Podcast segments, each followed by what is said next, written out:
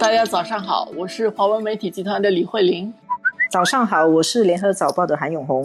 今天我们来谈一个大家其实都蛮熟悉的一个课题，一个地方吧，就是香港啊。它其实一直都在大家的关注当中。那么这两天，其实它的冠病的病例反复，它在星期天的时候，它的单日的增幅有一百多例啊。原来香港已经是比较放松了，现在包括需要强制民众要在公共场所也需要戴口罩。嗯，是，而且他们要求公务员在家办公，然后学校的开学的日期也要再调整，所以他们又要再进入一个比较紧张的抗疫的状态里面。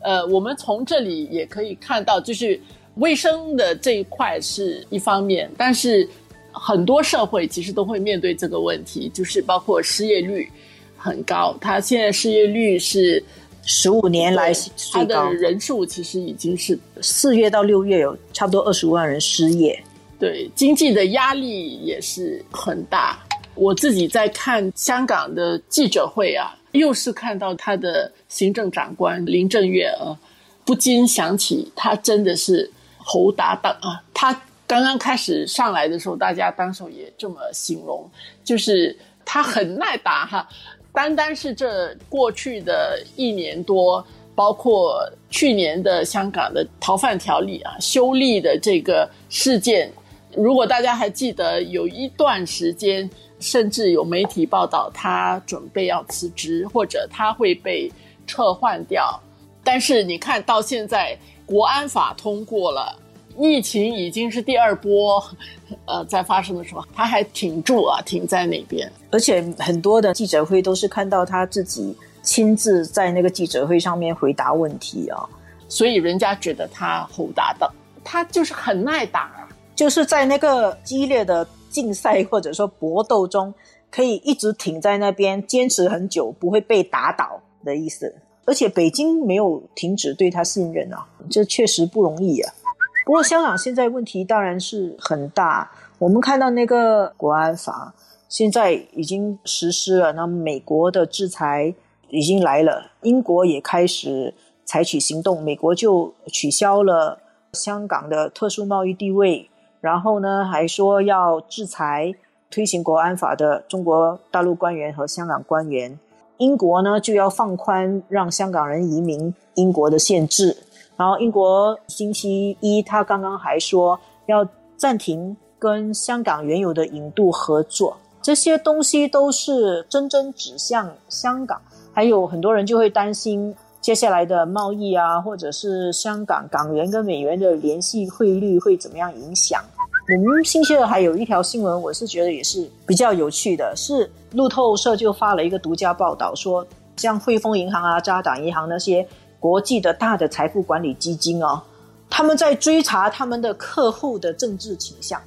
追查这些客户在 Facebook 啊，在社交媒体上面的发言，甚至有的银行追查他的客户，追查到二零一四年占领中环时候，担心这些客户啊，有一些人可能是啊有港独的意识，然后他们也担心他们的大客户被国安法列为罪犯，然后会对。这个银行自己的声誉监管造成影响，所以他们在查。呃，现在的报道是说，这些银行在调查，但是还没有采取具体的行动。这个消息传出来以后，我觉得对于香港的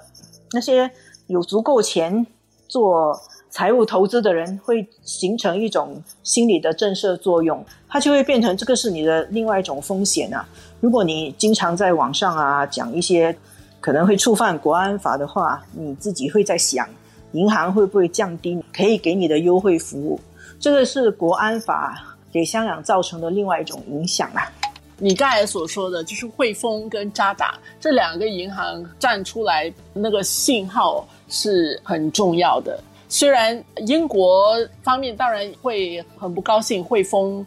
是这样的一个姿态，但是它背后有一个很重要的，就是在中美打架的时候啊。并不是国家和国家而已，你很多的个人现在在香港的这个具体的例子上，很多个人其实是会牵扯在内，是需要选边站的。中国这方面也有他在挤压空间的这个做法。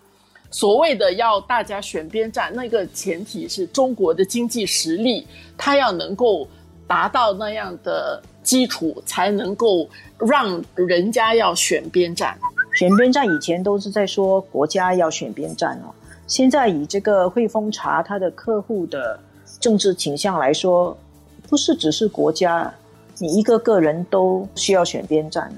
或者你需要遵守这两个对立的国家定的界限，否则一个个人的生活、一个个人的选择都会受到影响。所以这个我觉得对自由惯的香港来说，这个是一个很。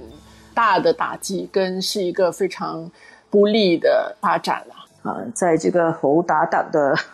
呃 特首的领导之下，确实要由他继续用侯达党的精神呐来撑住香港啊，度过前面风雨飘摇的日子。